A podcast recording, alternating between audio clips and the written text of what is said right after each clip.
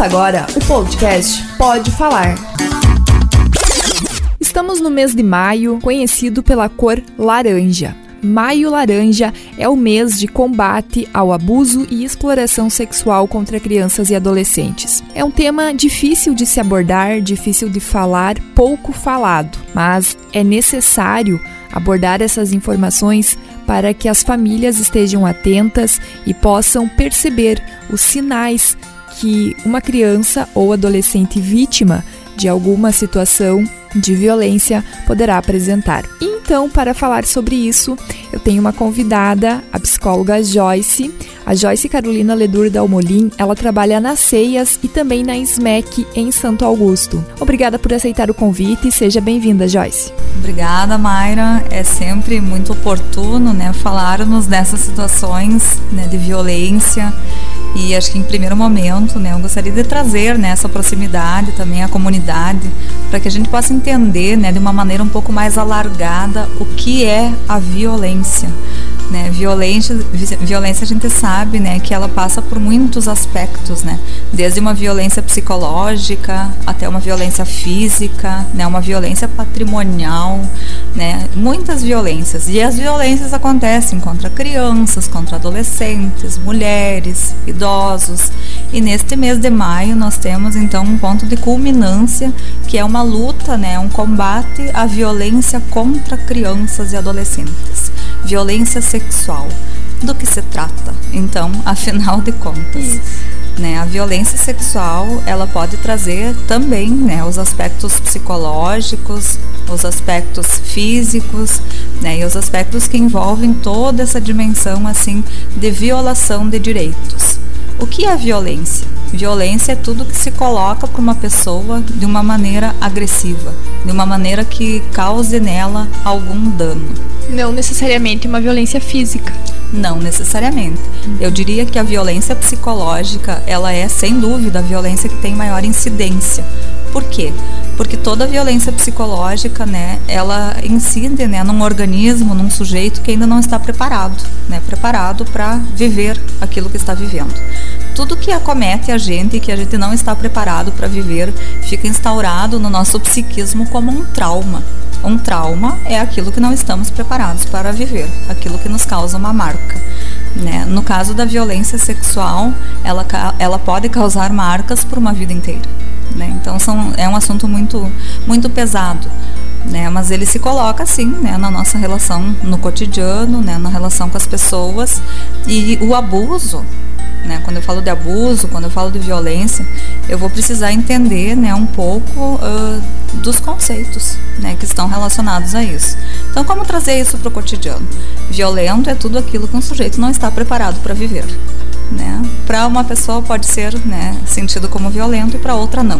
Uhum. Existem as leis, claro, existe toda a legislação né, que vai sinalizar o que é entendido ou não né, como violência contra crianças e adolescentes. Então, tudo que for da ordem né, de cunho sexual, expor uma criança a conteúdo inadequado, seja por imagens, seja né, por vídeos, por palavras, conduzir uma criança né, num circuito de erotização, por exemplo, né, tudo isso, né, a sexualidade do adulto e o que é o sexo para o adulto é violento para a criança.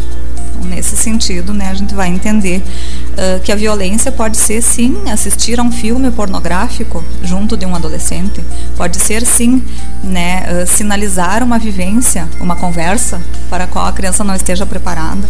Né? Então, tem muitos aspectos assim que têm a ver com a finalidade. Violência tem na finalidade uma invasão. Outras coisas, claro, né, se tratam de educação, de condução. Então, sim, nós precisamos proteger, nós precisamos educar, mas dentro daquilo que, que tem um sentido de proteção, uma conotação de proteção, cabe aos adultos. Joyce, a violência contra crianças e adolescentes é um acontecimento raro ou é algo frequente? Elas são frequentes, né? A partir do momento que a gente observa em termos populacionais, o tamanho do município. E eu sempre digo, né? Os sociólogos também vão falar sobre isso, né? Uma cidade pequena ela reproduz em menor escala tudo aquilo que há de mazela numa grande sociedade. Então eu poderia dizer até mais.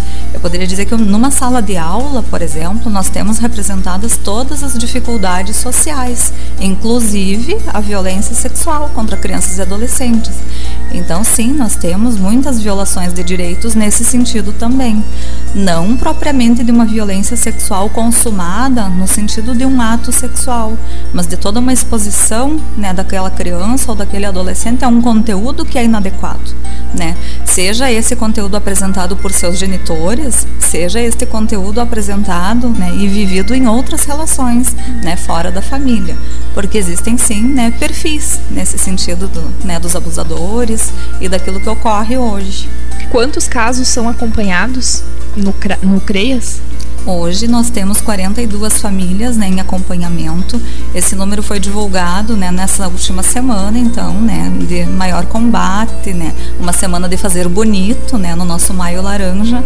Mas eu te diria que hoje nós já recebemos mais notificações. Entre esses 42 casos, há também casos de estupro? De estupro, né, nós não temos ainda toda uma conotação. O estupro, né, ele vai ser observado, né, por vários profissionais, né, numa junta, mas o que nós temos muitas vezes é o molestamento a importunação de crianças, a exposição de adolescentes né, a toques, a linguajar inadequado, né, uma vivência né, muito difícil.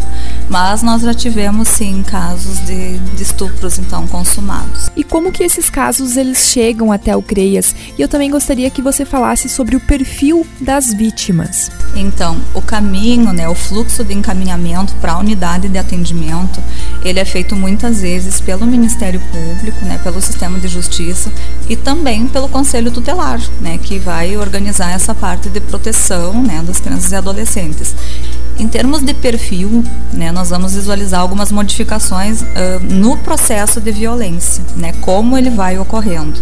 Com crianças menores, né, ele tem uma determinada característica, e com as adolescentes ou os adolescentes, ele vai indo para um caminho de uma violência completa né? Como eu, eu, posso sinalizar isso, né? A gente iria desde um molestamento e uma exposição até uma violência sexual consumada com a questão da penetração, então, e toda esta, né? Nós abordamos as informações e divulgamos na intenção de que os casos não aconteçam. Mas e se acontecer? Como perceber? A criança ela dá sinais, ela conta aos pais ou responsáveis ou não?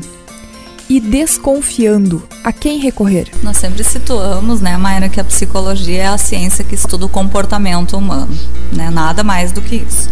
Estudamos o comportamento humano por quê? Porque é a partir das mudanças comportamentais, né, de uma criança ou de um adolescente, que nós vamos identificar a ocorrência de fatos na vida dele, na vida desse sujeito. Então, a mudança de temperamento, a mudança de conduta, né, um fechamento em relação a uma criança que era alegre, extrovertida, ela é por si só um grande sinal. Então, as mudanças de, de comportamento, as mudanças de temperamento, frente a situações que demandam um pouco mais de empenho emocional, são um sinalizador presença de agressividade em crianças e adolescentes, ela é um indicativo. O silêncio, né, que não pode ser rompido, ele é um indicativo. Crianças retraídas que não brincam com as outras em momento algum ou que passam a não mais brincar, né, sendo que antes tinham um comportamento alegre, espontâneo, isso é um sinalizador sim. Para os professores, para os profissionais da educação, isso fica muito claro nessas mudanças.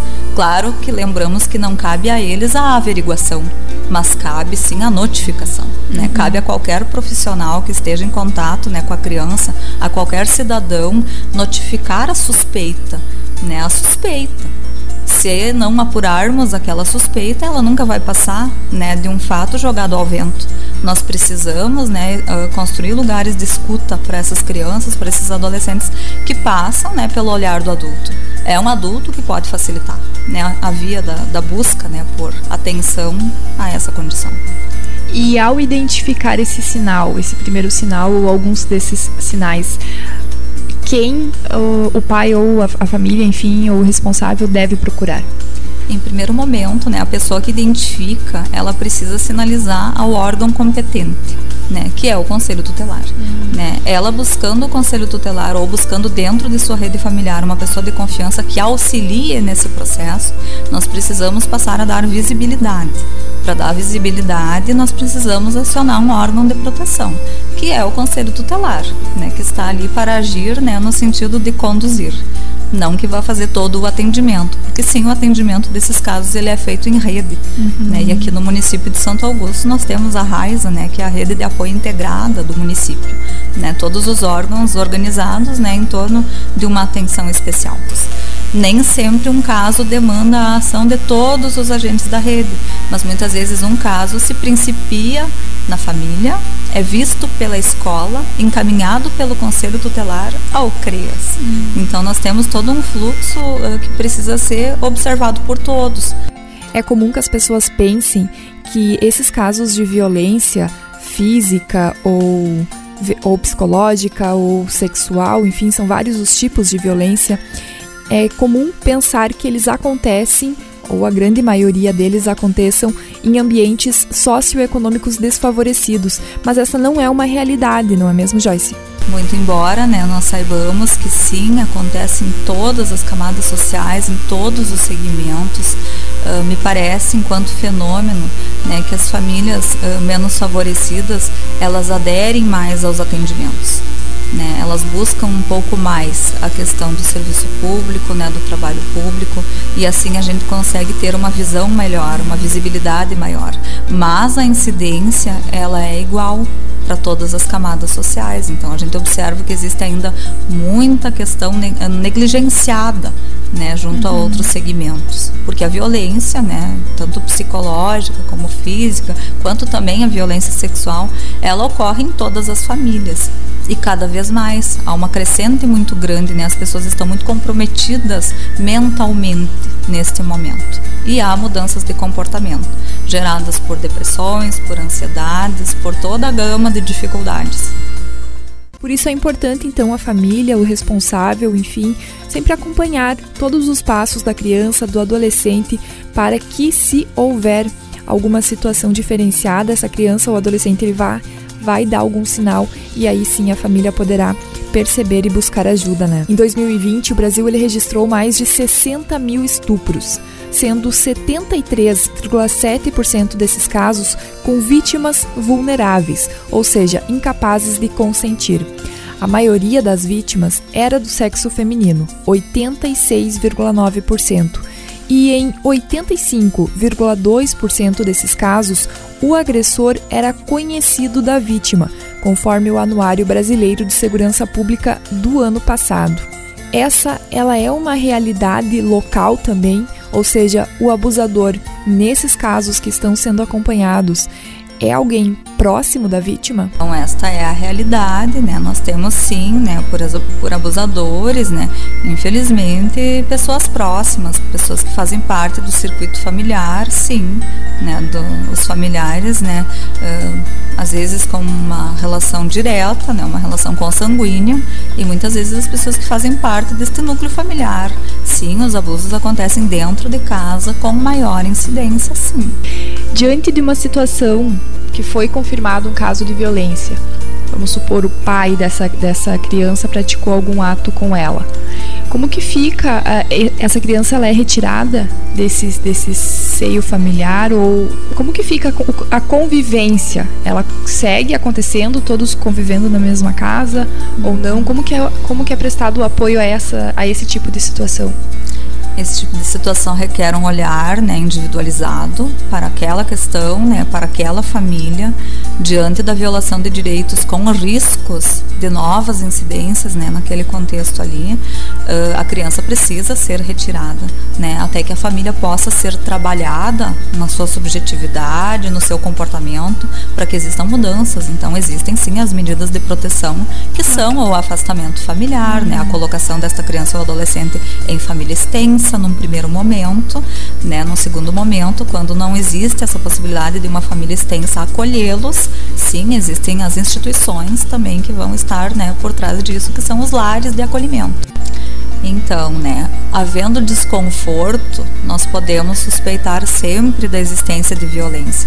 Então, né, para as crianças e adolescentes, né, o primeiro canal, confie nas pessoas que fazem parte do seu cotidiano. Confie no teu professor, confie na tua professora, no monitor da escola, nesses profissionais e nesses agentes que estão ali para te ajudar. Muitas vezes a violência acontece dentro da família, mas na escola nós precisamos estar, porque a escola hoje é obrigatória. Que bom, né? Que bom que temos esses espaços, né, para sermos conduzidos. Então, contar para o professor, contar para a professora. Esses agentes, esses adultos vão fazer a ponte, né? A ponte com o conselho tutelar, a ponte com os órgãos de proteção. As pessoas também, né? Os adultos podem discar anonimamente, né? Diz que 100, diz que sobre as informações, nos conte sobre as informações, o que você tem visto, o que você tem vivenciado dentro de tua casa, dentro da vizinhança. Denuncie, não se cale, né? A gente sempre coloca o slogan da campanha, né? Faça bonito. Faça bonito, né? Proteja as crianças e os adolescentes, porque as vivências de hoje vão demarcar a qualidade das vivências de amanhã. Esses serão nossos adultos, são os adultos que vão organizar a nossa sociedade também e precisam de acolhimento. Te agradeço, Joyce, então, muito obrigada. Até tu falou da campanha Faça Bonito e o, o símbolo da campanha é uma flor.